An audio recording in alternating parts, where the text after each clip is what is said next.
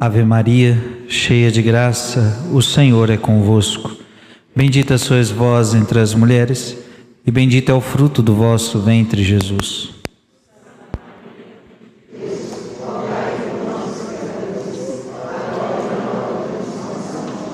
Amém. Estamos no 15 dia dos nossos 40 dias com São Miguel Arcanjo. Vamos dar sequência à pregação da pecado capital da avareza.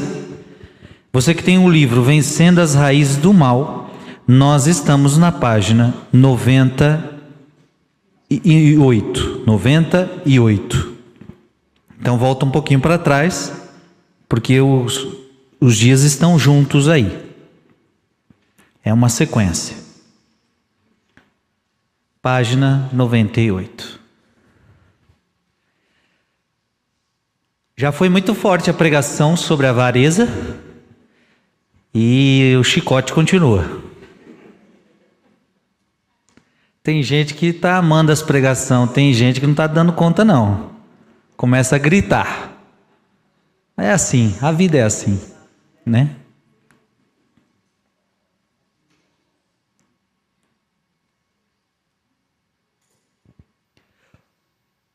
O homem que ama indevidamente as riquezas é um homem caído. O homem que ama indevidamente as riquezas é um homem caído.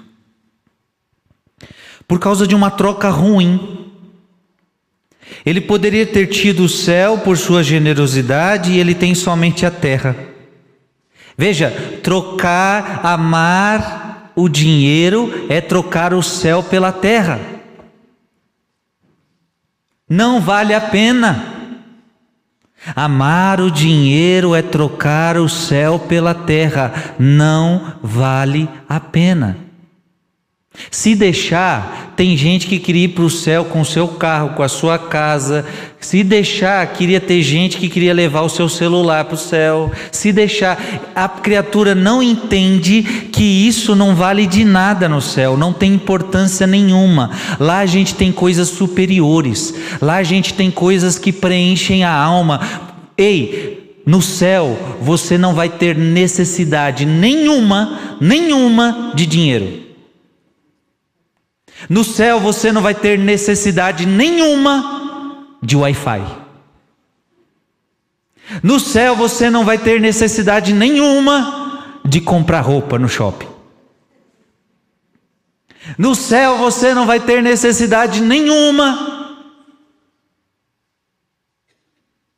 de carro.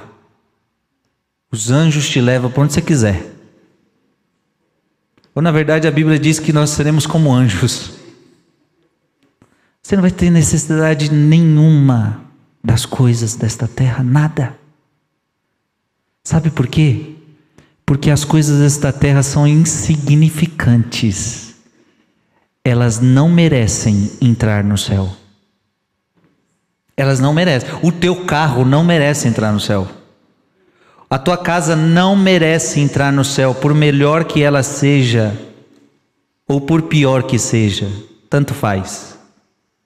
Tua casa é nada, teu carro é nada, teu dinheiro é nada. O céu, isso não entra, por quê? Porque é insignificante. Por que, que teus bens não entram no céu? Porque são simplesmente matéria. Matéria. Por que, que você vai para o céu? Por que, que você vai para o céu? Porque você é matéria, você também é matéria, aqui ó, somos matéria, corpo, carne mas nós somos também espírito, corpo e alma. Corpo e alma.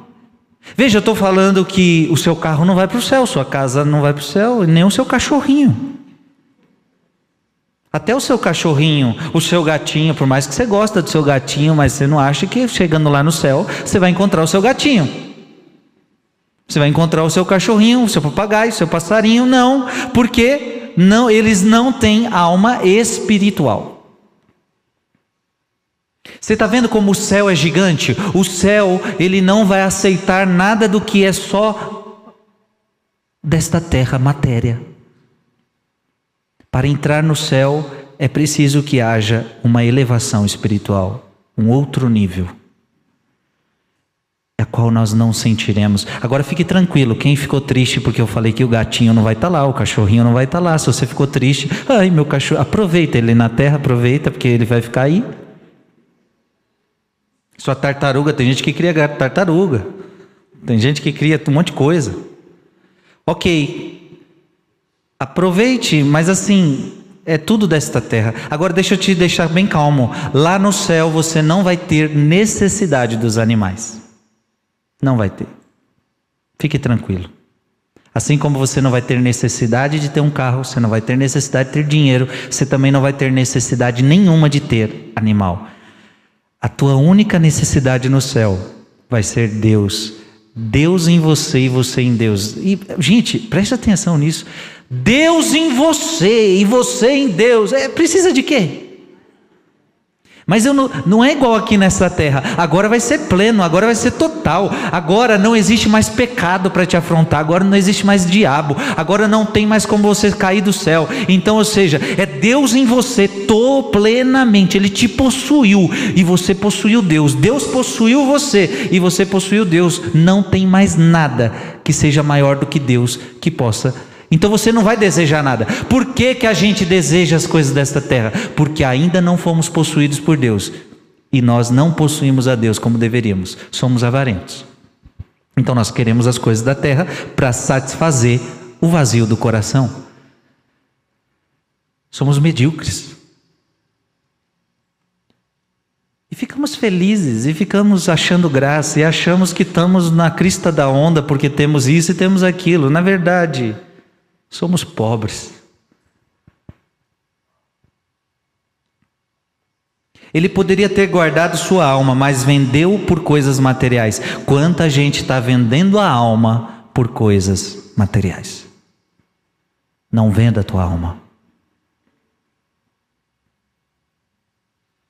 Aquele que condenou o homem rico e o homem que decidiu fazer celeiros maiores no mesmo dia em que morreu, e que cravou que nenhum homem poderia servir a Deus e a Mammon, Mammon é o dinheiro. Ninguém pode servir a Deus e a Mammon, Mammon. Viveu o seu evangelho. Não em um hospital ou em uma casa ou cidade, mas em um estábulo nos campos, Cristo entrou no mundo que ele mesmo criou. Não foi com dinheiro que ele fez renda nos mercados de câmbio, mas como um pobre carpinteiro.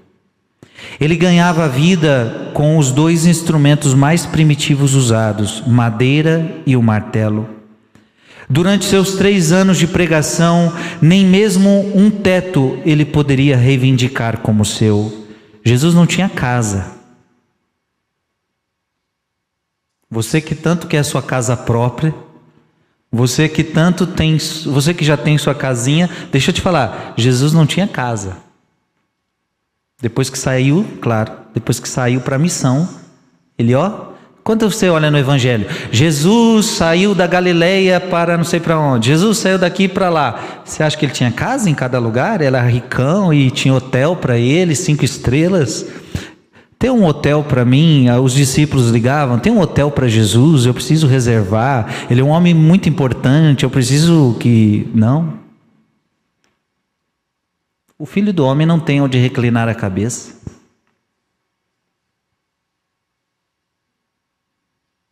Enquanto nós tem que ser um hotel e tem que ser, muitas vezes tem que ser o hotel.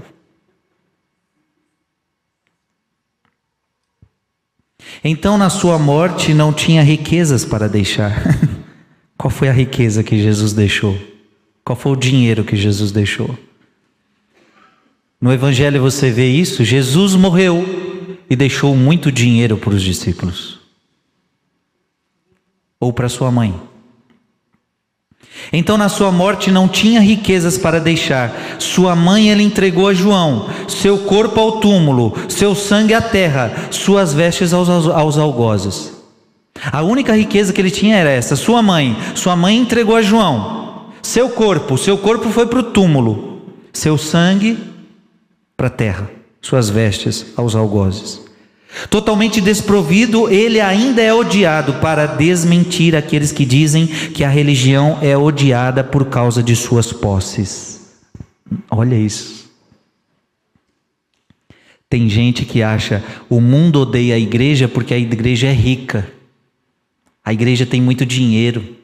Olha o Vaticano, quanto dinheiro o Vaticano tem. Olha essas igrejas pomposas. Por isso que o mundo não suporta a igreja. Não, isso não é verdade. Ele não tinha nada, ele não tinha nenhuma riqueza, ele não tinha nenhuma pompa. Ele ficou nu numa cruz, sem pompa nenhuma. E mesmo assim, o mundo odiava o cristão, odiava a fé. Então não venha com esse papo de que patrimônio, porque muita coisa você tem que diferenciar na igreja. A igreja Muita coisa a igreja não considera como riqueza, ela considera como patrimônio.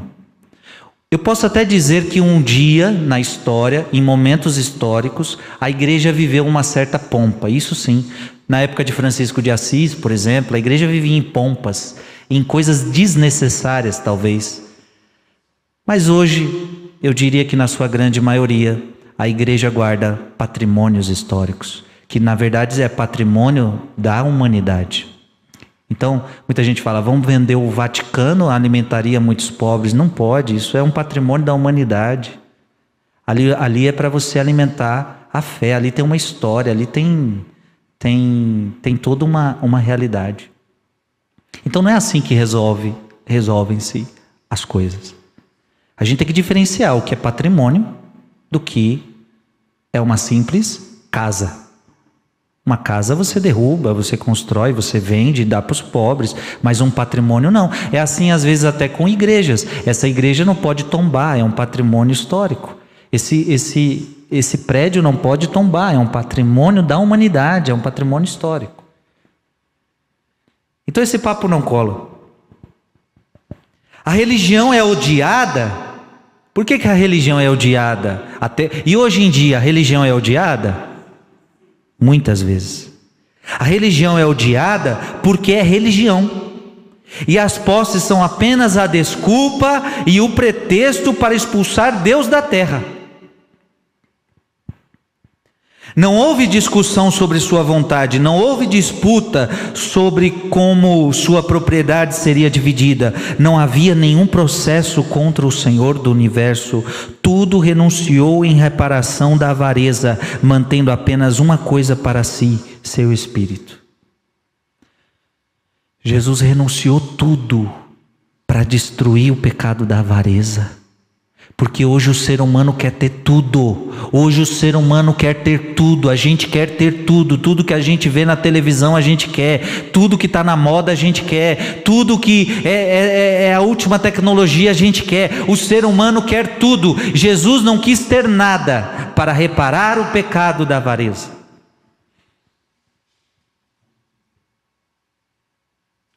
Com um clamor poderoso o suficiente para libertar sua alma da carne e dar testemunho de que estava entregando a sua vida e não que a tiravam dele, dissem em despedida: Pai, em tuas mãos eu entrego o meu espírito.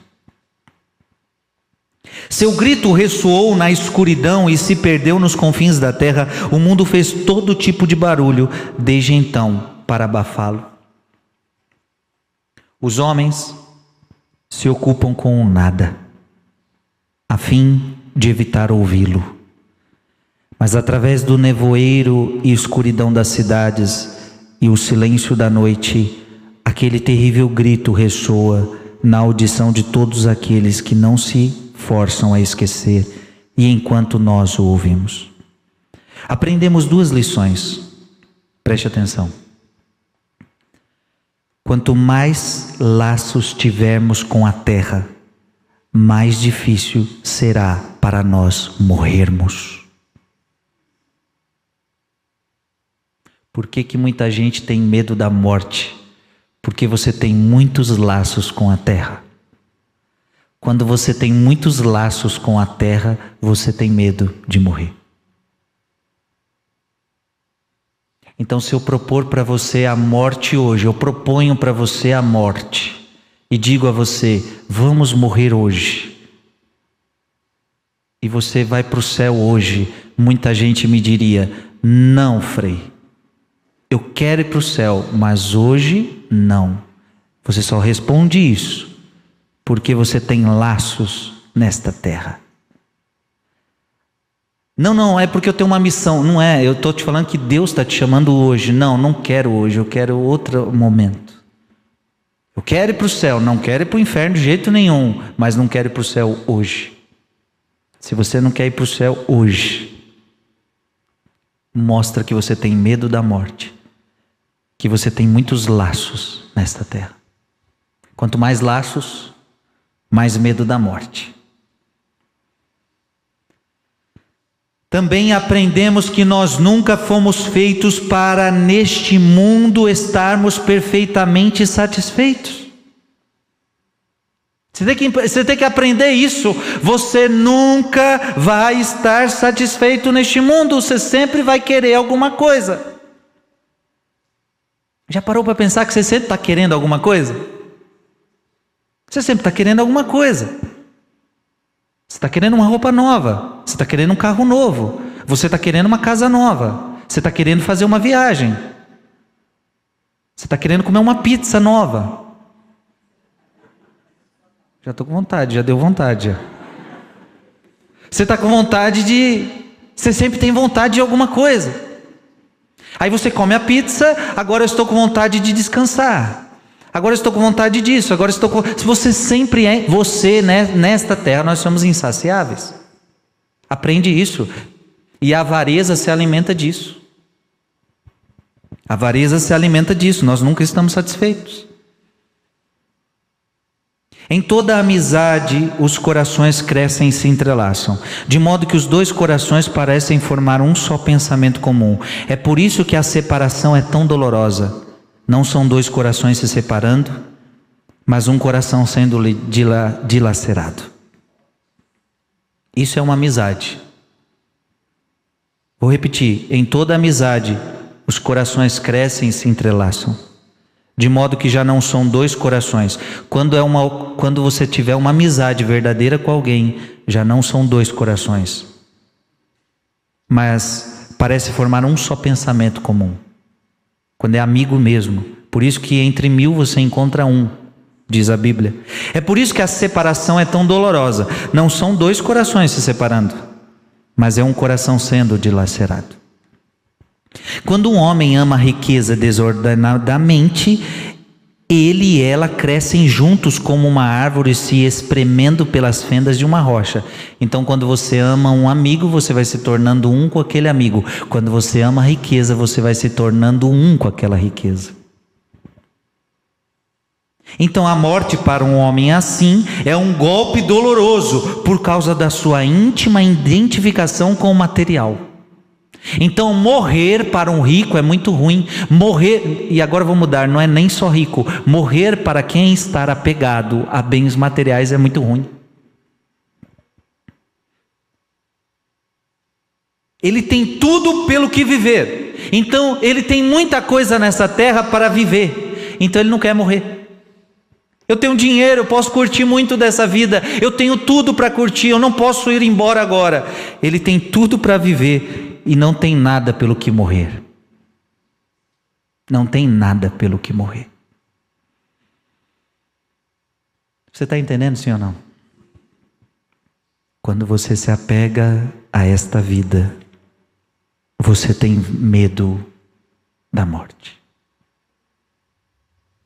Só que deixa eu te falar, a morte virá te buscar. Não é, não é pregação de terror, não. Um dia a morte virá te buscar. No Evangelho, não sei se Futon Shin vai falar, lembrando que nós estamos em Futon Shin. Eu não sei se Futon Shin vai falar, mas o que, que adianta você ter acumulado, diz o Evangelho, se nesta noite eu vou te pedir contas da tua vida? Nesta noite pedirei contas da tua vida. O que, que adiantou?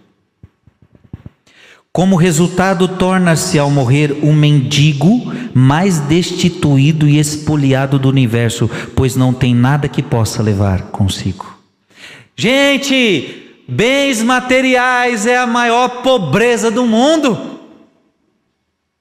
Quem tem muito bem material, quem tem muito apego material, mas não tem coisas espirituais, não tem boas obras. Veja, quando você morrer, você não vai levar carro, já disse isso. Você não vai levar carro, você não vai levar casa, você não vai levar dinheiro. Então você vai levar o que para o céu? A única coisa que você vai levar para o céu são boas obras, feitas por amor a Deus. Se você não tiver boas obras para levar, você vai subir de mão vazia. E a primeira coisa que Deus vai te perguntar: cadê as suas obras? Cadê os seus talentos?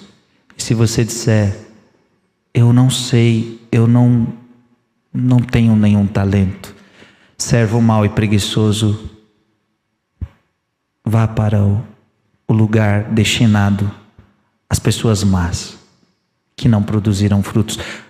Evangelho de São João, capítulo 15: aquele que não produz fruto vai ser cortado e lançado fora.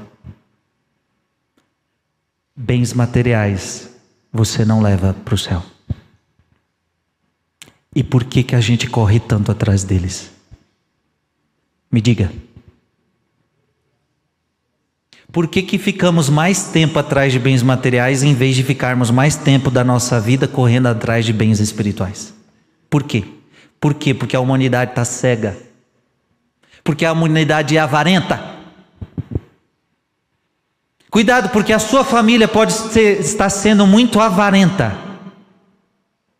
Gosta mais de, procura mais bens materiais do que bens espirituais. Ele descobre tarde demais que não pertencia a si mesmo, mas às coisas. Olha, a pior coisa que pode acontecer é quando você entende que você não pertencia a si mesmo, mas você pertencia às coisas pois a riqueza é uma mestra impiedosa.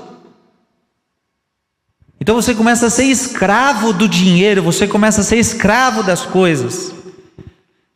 A riqueza não permitia durante a vida pensar em outra coisa senão em aumentá-la. Então a vida de uma pessoa nesta terra era só um pensamento: aumentar a minha conta bancária, aumentar o meu bem-estar, e você passar a vida inteira pensando em aumentar a sua conta bancária. É uma vida ridícula. Desculpa te falar, vida ridícula.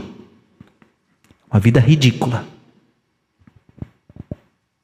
Agora ele descobre tarde demais que, consagrando-se a encher seus celeiros, nunca foi livre para salvar a única coisa que poderia levar consigo para a eternidade: a sua alma. Tem tudo mas esqueceu da alma. Porque a alma ele não enxerga.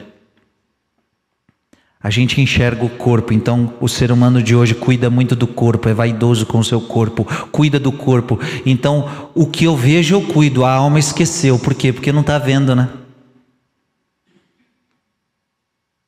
Esquece que um dia os, o corpo vai ser comido pelos vermes e a tua alma que vai diante de Deus. Claro, depois vai haver a união dos corpos, mas a união do corpo com a alma. Mas a alma nunca morre. Repete com o freio: a alma nunca morre. Tua alma é imortal. Por isso que Deus nos fez a imagem e semelhança dele. Uma das coisas que Deus é assim, ele é imortal. Você é imortal. Você não morre. A tua alma não morre. Então, quando você morrer para este mundo, a sua alma continuará vivendo ou no inferno ou no céu. Você escolhe. Não é Deus, Deus já escolheu, Deus quer você no céu. Agora é você quem escolhe para onde você quer ir. Quer continuar avarento? Quer continuar com os bens deste mundo? Você já está escolhendo para onde você quer ir. Para adquirir uma parte, ele perdeu o todo. Ganhou uma fração da terra, agora precisará somente de um metro e oitenta dela. Você entendeu sim ou não? Você ganhou toda a terra, Conquistou tudo nessa terra. Agora, você só precisa de um metro e oitenta da terra para te colocar dentro de um caixão, meu filho.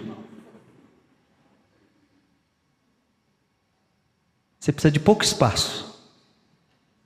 E quando é queimado ainda, cremado, menos ainda. Você vale o quê? Vai levar o quê? E por que te preocupas com as coisas deste mundo? Como um gigante amarrado por 10 mil cordas e 10 mil estacas não é mais livre para pensar em nada além daquilo que ele deve deixar. É por isso que a morte é tão difícil para os ricos avarentos. E aqui eu quero tirar, não colocar só ricos, eu quero colocar avarentos. Porque tem pobre avarento também. A morte é difícil para quem é avarento. Porque ele precisa conquistar tudo nessa terra. Ou desgraça. Pelo contrário, à medida que os laços com a terra diminuem, mais fácil é a separação.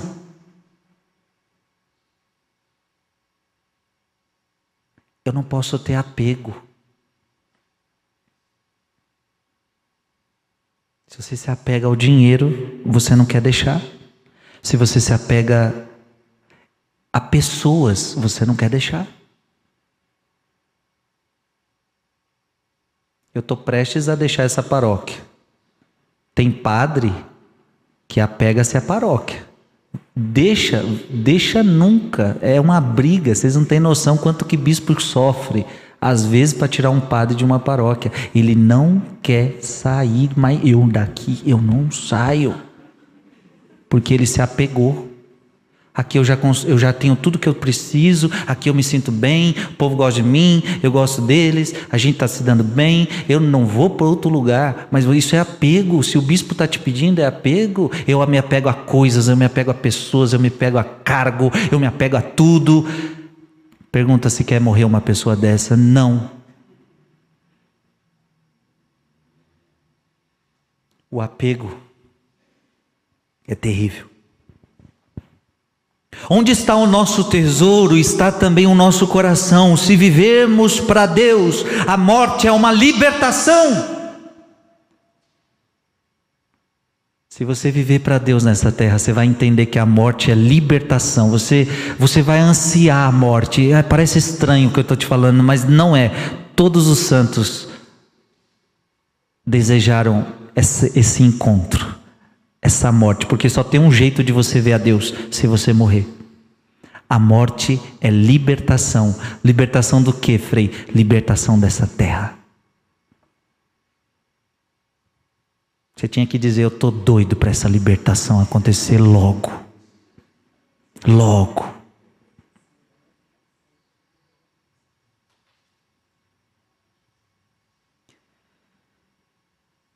A terra e suas posses são, as prisão, são a prisão que nos confina. A terra e suas posses são a prisão que nos confina. E a morte é a abertura da cela você entendeu que você está você tá preso? Você está preso. Você está preso nessa terra. Quando a morte chegar, a cela abriu, você está livre. Você está livre. Só que você não vê isso. Você acha que está livrão aqui. Você acha que você é o poderosão. Quanto mais dinheiro você tem, você se acha mais poderoso bobo.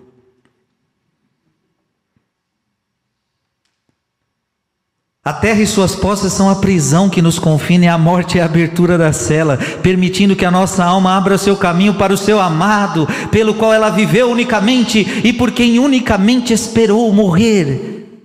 Os nossos poderes de desapropriação são maiores que os poderes de posse.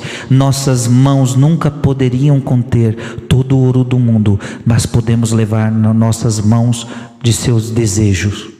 Não podemos possuir o um mundo, mas podemos renegá-lo. Você não pode possuir o mundo, mas você pode renegá-lo. É por isso que a alma com voto de pobreza, eu tenho voto de pobreza. É por isso que a alma com voto de pobreza está mais satisfeita do que o homem avarento mais rico do mundo, pois este ainda não tem tudo o que quer, enquanto o religioso não quer nada. Que bom. Enquanto o outro rico lá tem tudo que tem, eu estou tranquilo que nada tenho. Quem está mais em paz? Quem está mais em paz? Ele tem tudo, tem tudo. Aí podia dizer, está em paz, não está, porque ele sempre quer algo a mais. Filho, é sempre assim. Tem a casona? Tem. Tem o carrão? Tem. Mas eu preciso de uma casona na praia. Ah, eu preciso de uma casona não sei na onde. E agora? Ah, agora eu preciso de um navio, eu preciso de um barco, eu preciso do meu, de minha lancha, eu preciso do meu jet ski, eu preciso, e eu não tenho ainda meu avião. Então, enquanto eu não tiver o meu avião particular, eu tenho que ter o meu avião particular. E depois, quando acabar avião, quando vai, vai indo. Aí, é... Vida triste. Vida triste. Seu tesouro estava com o Pai e sua alma seguia a lei espiritual da gravitação. Ou melhor, Enquanto o religioso não quer nada em certo sentido, o homem religioso tem tudo e é perfeitamente feliz. Quer ser feliz nessa terra? Tenha Deus e pronto. Só Deus basta. Você tem que ter o necessário para viver e seja feliz por isso. Deus não quer você na miséria. Eu não estou pregando miséria para ninguém, onde você não acorda de manhã e não tem o que comer. Acorda de manhã e não tem o que vestir. Não, não estou pregando miséria para você. Eu estou pregando, seja, esteja feliz com o que Deus te dá, com o necessário, e tá bom. Se Deus te der mais, glória a Deus, porque você vai trabalhar, você vai fazer sua vida. Se Deus te der, é porque Ele quer te dar. E esse, se Ele quer te dar, é porque você vai fazer bem para outras pessoas. Mas não fica correndo atrás desesperadamente, como se a vida e a felicidade dependessem disso. Foi essa pobreza de espírito elevada ao cume mais sublime que tornou tão fácil a morte de nosso Senhor. Ele não tinha laços com a terra. Imagina Jesus. Eu fico imaginando Jesus, tem horas que eu fiquei assim. Jesus passou 33 anos com a gente. Ele criou laços com os apóstolos, ele criou laços com as pessoas, ele criou laços com essa terra. E eu digo tudo isso entre aspas. Porque se de fato ele tivesse criado laços de apego, ele poderia dizer: Papai, eu sei que você falou para eu voltar quando eu tivesse 33 anos, mas deixa eu ficar mais um pouquinho. Ah, eu gostei tanto deles, gostei tanto dessa terra. Aqui tem um, aqui tem shopping. Aqui tem praia. Aqui a gente pode andar de avião, conhecer todos os lugares. Aqui tem tudo, Pai. Jesus fez isso? Mas nunca. E ele podia falar: Eu não posso deixar os meus amigos, papai. Então deixa eu ficar aqui mais dez anos, ou deixa eu morrer velhinho. Ou melhor, morrer velhinho, desculpa. Ele morre na cruz, deixa eu já estou ressuscitado, deixa eu ficar aqui, deixa eu ficar aqui com eles. Jesus faria isso, gente? Não. Deixa eu te falar para você. Ele estava doido para voltar para o seu pai.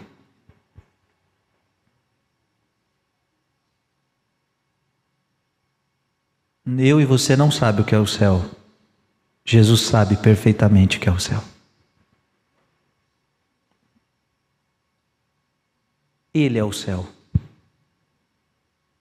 E esta terra não o suporta. Olha o que a terra fez com ele. Esta terra não suporta o céu. Não existe céu perfeito nesta terra. Aqui nós podemos começar o nosso céu.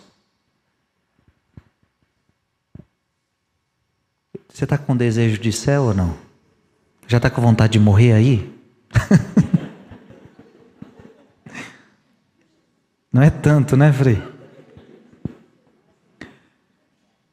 Ele não tinha laços com a terra. Seu tesouro estava com o Pai, sua alma seguia a lei espiritual da gravitação. O ouro como a sujeira cai, a caridade como fogo acende. Pai, em tuas mãos eu entrego o meu espírito. Era essa a ânsia dele, entregar o seu espírito de novo para o Pai. A morte de nosso Senhor na cruz também revela que devemos estar perpetuamente insatisfeitos aqui embaixo. Veja, vamos viver neste mundo, vamos viver neste mundo, mas como é que você deve viver neste mundo? Insatisfeito. Eu estou doido para ir para o céu, eu, não, me, eu não, não tenho satisfação nenhuma. Essa terra não me satisfaz. Eu ofereça tudo e tudo não me satisfaz. Então a gente tem que viver numa constante insatisfação, minha gente. E agora é uma, é uma insatisfação diferente, não é o, o, rico, o avarento insatisfeito, que sempre quer algo a mais. É diferente agora. Eu estou falando que você tem que estar tá sempre insatisfeito com este mundo. Pai, eu estou ansiando o dia que o Senhor vai me chamar, porque quer habitar contigo. Se a terra fosse para ser um paraíso, então aquele que a criou nunca teria se despedido dela na Sexta-feira Santa. O encomendar do Espírito ao Pai era ao mesmo tempo a recusa em recomendá-lo à terra. A realização ou o cumprimento da vida está no céu, não na terra. Você está entendendo, sim ou não? Se aqui fosse o céu, minha gente, Jesus não ia subir para o céu, ele ficaria aqui. Aqui não é o céu, aqui se chama terra. Planeta Terra chamando. Quem assistiu isso aí? Planeta Terra chamando.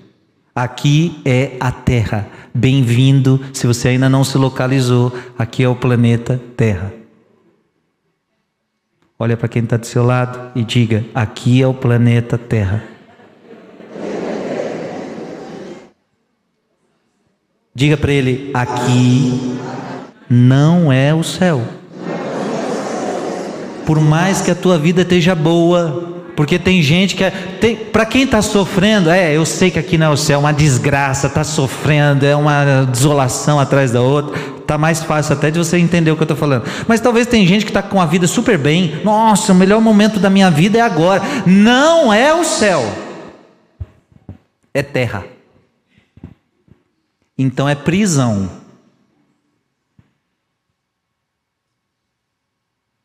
Nosso Senhor, em Sua última palavra, está dizendo que em nenhum outro lugar podemos estar satisfeitos exceto em Deus. Em nenhum lugar você pode estar satisfeito exceto em Deus. Amém? É absolutamente impossível sermos perfeitamente felizes aqui embaixo. É absolutamente impossível sermos perfeitamente felizes aqui embaixo. Nada prova isso mais do que a decepção. E aqui eu cheguei ao tema dessa pregação. Quase que se poderia dizer, e aqui está o tema da pregação de hoje: a essência da vida é a decepção.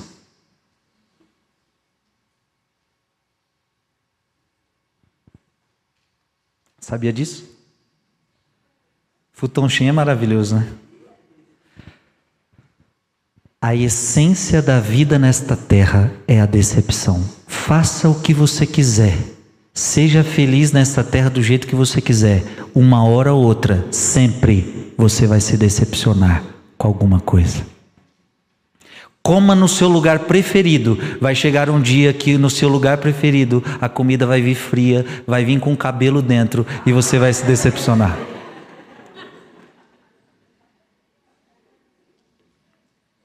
Já aconteceu isso com você ou não? Já, você se decepcionou. Você estava no lugar tal e se decepcionou.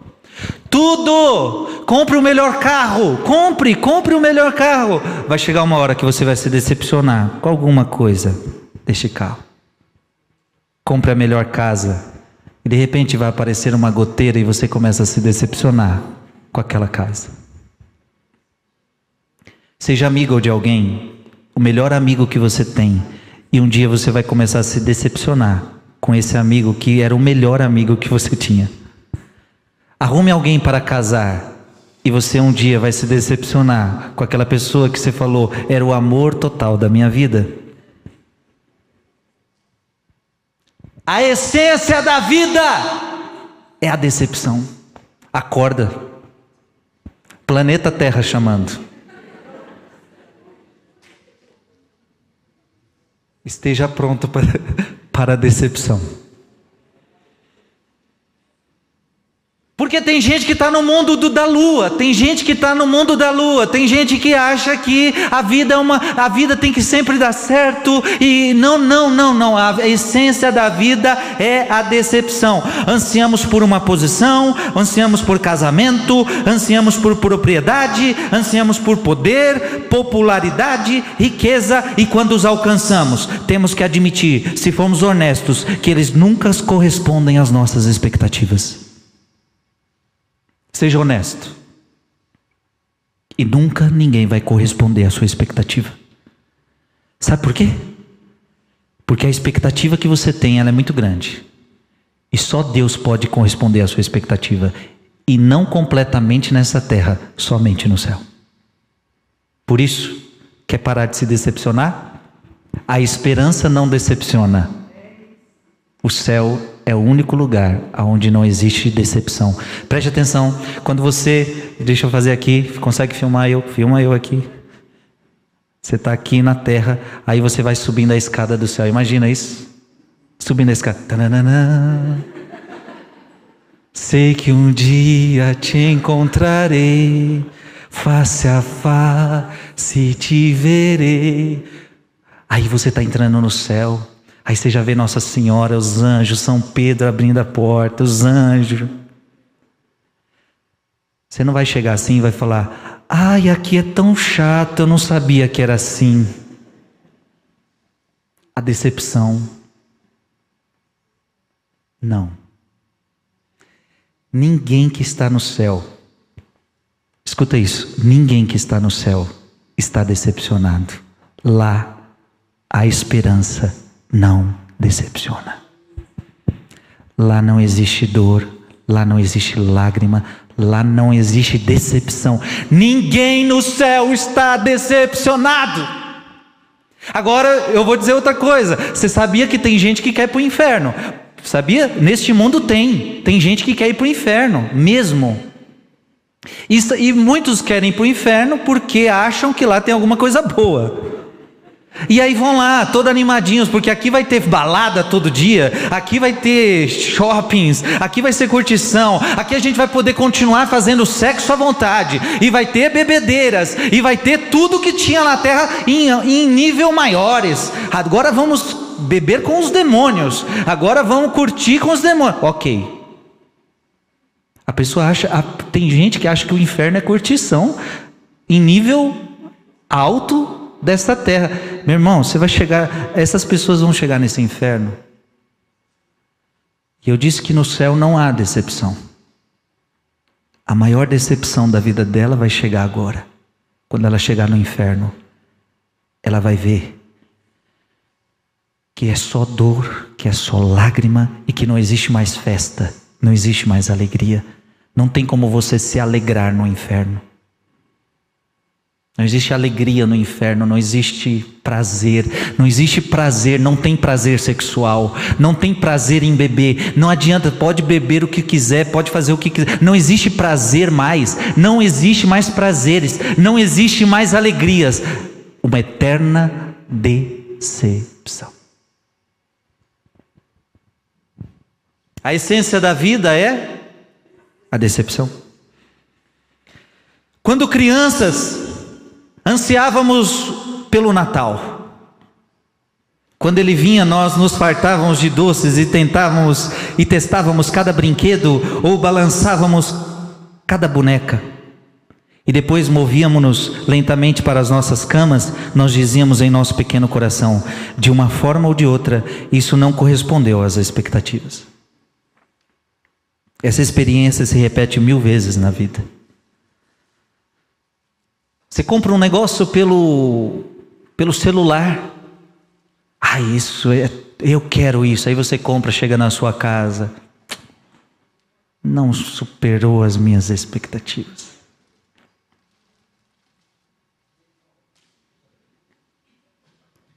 Eu comprei umas cadeiras para casa. Quando eu lembro que eu comprei uns quatro anos, quatro cinco anos atrás, comprei umas cadeiras boas para casa, para os freis. Logo quando inaugurou a casa paroquial, e eu estava totalmente feliz com as cadeiras, cadeiras bonitas, cadeiras de madeira. Aí agora elas estão todas quebrando.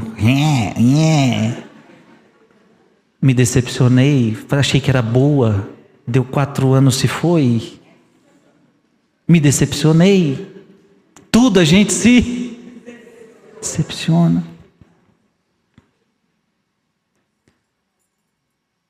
Essa experiência se repete mil vezes na vida. Mas por que que há decepção? Por quê? Por quê? Me diga. Porque quando ansiamos por um ideal futuro, nós o, nós o dotamos de algo do infinito da alma.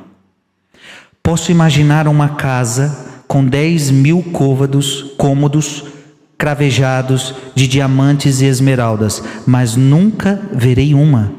Posso imaginar uma montanha de ouro, mas nunca verei uma. Assim como nossos ideais terrenos, nós os colorimos com as qualidades da nossa alma espiritual. Você está entendendo? Quando você faz qualquer coisa, quando você faz qualquer coisa, você quer preencher a alma.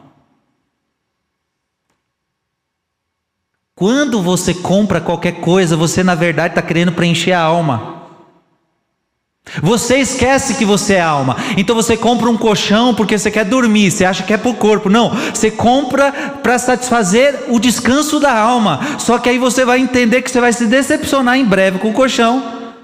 Porque você deita, deita, deita e não descansa como você achou que ia descansar. Aí você vai dizer: mentiram para mim.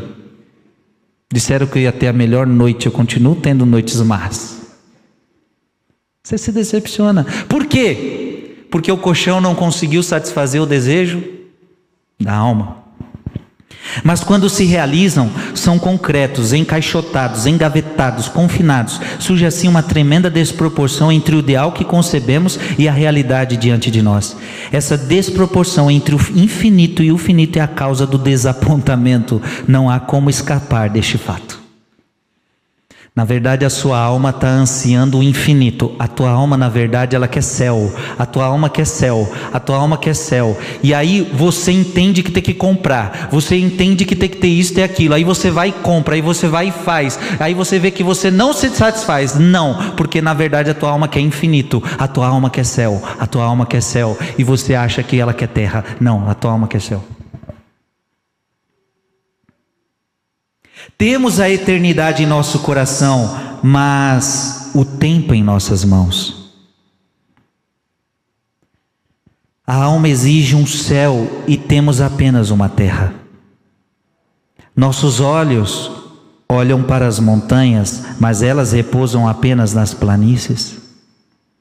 É mais fácil estrangular nossos ideais do que satisfazê-los. Aquele que alcança seu ideal e terreno o esmaga Tocar um ideal neste mundo é destruí-lo. Nenhum homem é um herói para o seu criado. Não estamos mais sedentos à beira de um poço. A satisfação dos ideais terrenos voltam-se contra nós, como uma réplica cruel de alguém a quem fizemos um elogio dissimulado. Mas não há razão para sermos pessimistas ou cínicos. A decepção não é prova de que não existe um ideal, mas apenas de que Ele não está aqui. Ei, que lindo isso. A decepção, ela não é ruim. Ei, acorda, acorda, acorda, acorda. A decepção não é ruim. Ela só está mostrando para você que o que você está procurando não está aqui nessa terra. É um tesouro escondido. Diga para quem está do seu lado: o que você tanto busca o tesouro que você busca.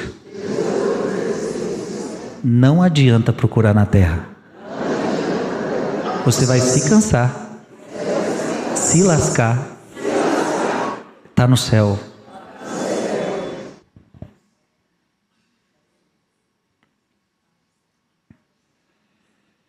Assim como não teríamos olhos se não houvesse belezas para ver, e como não teríamos ouvidos se não houvesse harmonias para ouvir, também não teríamos apetite pelo infinito se não houvesse um Deus para amar. Nele somente está a reconciliação da caça e da captura. Aqui nesta terra somos esbofeteados entre os dois. A perseguição tem sua emoção, pois é a busca de um ideal, a busca pela satisfação e a marcha pela vitória. A captura também tem sua emoção, pois ela é a posse, o prazer e a paz. Mas enquanto vivermos no tempo, nunca poderemos desfrutar as duas coisas juntas. A captura encerra e a, a excitação da caça, e a caça sem captura captura é enlouquecedora. Como ter uma fonte refrescante à vista e nossos lábios ressecados, mais sedentos à medida que chegamos perto dela? Como combinar a caça sem o tédio da captura e a captura sem perder a alegria da perseguição? É impossível aqui embaixo, mas não no céu. Pois quando alcançamos Deus, capturamos o infinito e porque Ele é infinito, levará uma eternidade de caça para descobrir as alegrias imperscrutáveis da vida, da verdade, do amor e da beleza. Tal é o significado por trás da última palavra de despedida da cruz. Pai, em tuas mãos eu entrego o meu espírito. Séculos atrás o sol brilhou sobre plantas e árvores e aprisionou dentro delas sua luz e calor. Hoje desenterramos essa luz e calor em carvão, e à medida que as suas chamas sobem, pagamos nossa dívida com o sol. Então agora a luz divina, que por 33 anos esteve aprisionada em um coração humano, volta novamente Pai sempre para nos lembrar que somente completando um circuito semelhante, entregando nossas almas ao Pai, encontramos a resposta para o enigma da vida. Qual é o enigma da vida? O fim do desapontamento. Você quer parar de, de se desapontar? E o início da paz eterna para os nossos corações eternos. Tudo é decepcionante, diga comigo: tudo é decepcionante, exceto o amor de Jesus Cristo. Você está entendendo, sim ou não? O amor da sua mãe é decepcionante, o amor do seu pai da terra é decepcionante. Quantas vezes na vida você se decepcionou com seus papais? Não está escrito quantas vezes eu me decepcionei com minha mãe, quantas vezes eu me decepcionei com meu pai. Eu poderia sentar com vocês e contar histórias, histórias, histórias de decepção. Quantas vezes você se decepcionou com seus filhos? Ou você acha que vai ser o contrário? Ei, planeta Terra chamando. A essência da vida é a decepção. A única coisa que não te decepciona é o amor de Jesus. Glória a Deus. Eu quero esse amor. Podes continuar adquirindo coisas, podes, mas será, serás pobre até que a tua alma esteja cheia de amor daquele que por ti morreu numa cruz. Tal como teu olho foi criado para ver e o ouvido para ouvir, assim teu espírito foi criado para ser direcionado novamente para Deus. Você foi criado para Deus. Pode fazer o que você quiser, você só vai se saciar quando você estiver nele. Se tivesse outro destino, as últimas palavras do Salvador haveriam de trair esse destino.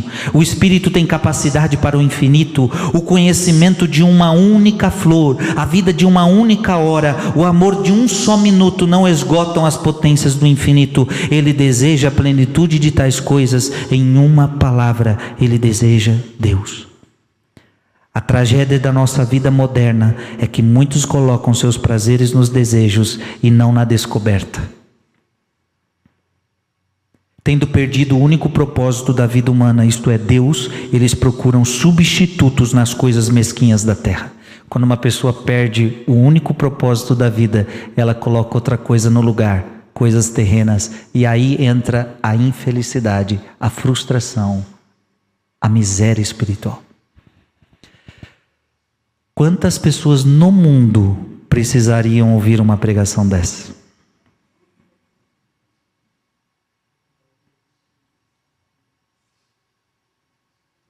Depois de repetidas decepções, eles começam a colocar a sua felicidade não em um prazer, mas na busca por ele. Vivem como borboletas que nunca descansam o suficiente em nenhum momento para conhecer seus desejos internos, fazendo corridas, esperando que nunca acabem, virando as páginas, mas nunca descobrindo o enredo, batendo as portas da verdade e depois fugindo com medo de que seus portais sejam abertos e eles sejam convidados a entrar. A existência torna-se uma fuga da paz e não um avanço, uma fuga momentânea da frustração, em lugar da sua elevação da vitória. Então, como a pessoa tem medo de se decepcionar, então ela começa a encontrar prazer na busca, mas ela nunca encontra nada, ela só vive buscando. Tem gente que está aí, ó, vivendo igual um doido, buscando, buscando, buscando, buscando, buscando, buscando o quê, filho? Não, não encontra nada. Tem medo da decepção e só vive buscando o nada. De vez em quando, Chega a alguns uma luz através das nuvens do Calvário e do eco da palavra, recomendando um espírito a Deus, mas em vez de fazer um esforço supremo para satisfazer o objetivo da vida, eles a crucificam. Os vinhateiros, porém, disseram uns aos outros: Este é o herdeiro, vinde, matemo-lo e será nossa herança. Agarrando-o, mataram-no e levaram-no fora da vinha. Assim, alguns homens acreditam que se pudesse expulsar Deus da terra, a herança do pecado seria deles sem remorsos. Se pudessem apenas silenciar a consciência, poderiam herdar a paz sem justiça. Foi exatamente essa mentalidade distorcida que enviou nosso Senhor para a cruz. Se a voz de Deus pudesse ser abafada, eles acreditavam que poderiam desfrutar da voz de Satanás em paz. O mundo quer abafar a voz de Deus para ouvir a voz de Satanás em paz. Agora tome uma visão diferente do mundo. Quantos, mesmo entre aqueles que matar, mataram a consciência, podem dizer: Estou feliz, não há nada mais, não há nada mais nada que eu queira. Quem é que pode dizer isso? Eu estou completamente feliz não tenho nada mais para querer. Mas se não és corajoso o suficiente para dizê-lo, então por que não buscar?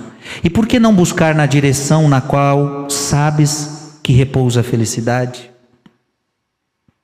Na morte deixarás tudo, mas há uma coisa que não deixarás: teu desejo pela vida a morte não tira de você o desejo pela vida. Queres a única coisa que a cruz te traz: vida através da morte. A cruz te traz vida através da morte. E em seu esplendor o mistério da existência torna-se claro. A cruz se refere a mim, pessoal e individualmente, como se ninguém mais no mundo tivesse existindo, existido. Na cruz ele traçou para mim um sacrifício que é o mais sublime dos gestos, um programa de vida, submissão à vontade divina. Ele desceu a estrada escura do Getsemane para a morte do Calvário por devoção à glória de Deus e por minha salvação. Por minha autoindulgência culpável, ele fez expiação pela entrega de si mesmo. Se Cristo, o mestre da sinfonia do mundo, perdesse minha única nota de virtude na harmonia do universo, se Cristo, capitão de guerras, errasse minha lança em sua batalha pelo bem, se Cristo, o artista, perdesse e sentisse falta da minha pequena mancha na obra-prima da redenção, se esse arquiteto cósmico notasse a ausência de minha pedrinha na construção do seu templo, se essa árvore da vida sentisse a queda somente da minha pequena folha na pecaminosidade, luminosidade da terra, se esse Pai Celestial sentisse minha falta na cadeira vazia, no banquete oferecido aos milhões de filhos de Deus, se esse orador do púlpito da cruz notasse minha, minha desatenção enquanto eu me virasse para olhar um executor, se Deus se importasse tanto assim comigo, então devo valer alguma coisa, já que Ele me ama tanto. É forte ou não é? Que pregação paulada, hein? Que pregação forte, que pregação que a gente tem que sentar, escutar e ficar, ó, meditando na vida.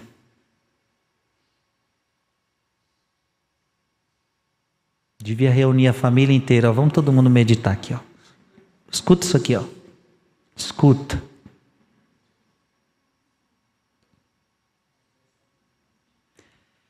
Termino. Mas se ele mesmo vem a ti e permanece ao teu lado, olhando para baixo para ti com os olhos que sorriem e sofrem, que golpearão teu coração com sua própria piedade para uma paz ardente, e te alcance ele mesmo e o cálice sagrado, com todas as suas hastes de flores de maracujá e brilhos trêmulos de estrelas de rubi pólido e real, dizendo: Beba comigo, irás tu recusar? Não, nem pelo paraíso. A fronte lívida irá constranger-te, as mãos puras irão ministrar, tu tomarás dessa comunhão por meio das solenes profundezas, das águas negras de tua agonia, com um coração que o louva, que anseia por ele, o mais próximo dessa hora. Sugere firme, segure firme sua mão, Embora os pregos também perfurem os teus, apenas tome cuidado para que uma gota do vinho sacramental seja derramado daquilo que deve sempre unir-te, alma e corpo, ao teu Senhor vivente. E assim nós terminamos essa pregação. A essência da vida é a decepção. Ou seja, a terra não é o teu lugar. Você não nasceu para cá. Por isso, Paulo vai dizer: Nós somos cidadãos do céu. Viver é bom, morrer é lucro. É a libertação. A esperança não decepciona. O céu não te decepciona. Esta terra é só decepção. Mas terminamos dizendo: a, a decepção é boa, porque faz você entender cada dia mais. Quando você se decepcionar com alguém, quando você agora talvez esteja decepcionado com muitas situações, lá no seu emprego, lá no seu casamento, lá na sua família, com seu marido, com a sua esposa, com seus filhos, com o seu dinheiro, com isso, com aquilo, você está decepcionado com um monte de coisas. Use disso tudo para lembrar-te tudo isso me lembra que meu lugar não é aqui. E que aqui é só decepção. Porque, no fundo, eu desejo o infinito e nada nesta terra é infinito. Nada. Só Deus pode preencher e não me decepcionar. Agora, questione-se à vontade e eu, você nunca vai encontrar um motivo e uma hora que Deus decepcionou você. Você pode até achar que Deus um dia te decepcionou. Ah, Deus não me respondeu aquela oração, Deus levou a pessoa que eu amo. Você pode até achar que Deus um dia te decepcionou, mas eu garanto a você, nunca ele te decepcionou. O nosso Deus não decepciona. Nunca houve alguém que diz a Bíblia, nunca houve alguém que confiou em Deus e ficou decepcionado. Amém. São Miguel Arcanjo, defendei-nos no combate, sede o nosso refúgio contra as maldades e as ciladas do demônio. Ordena-lhe Deus instantemente, o pedimos.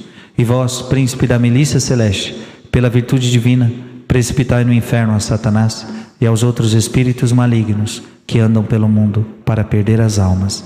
Amém.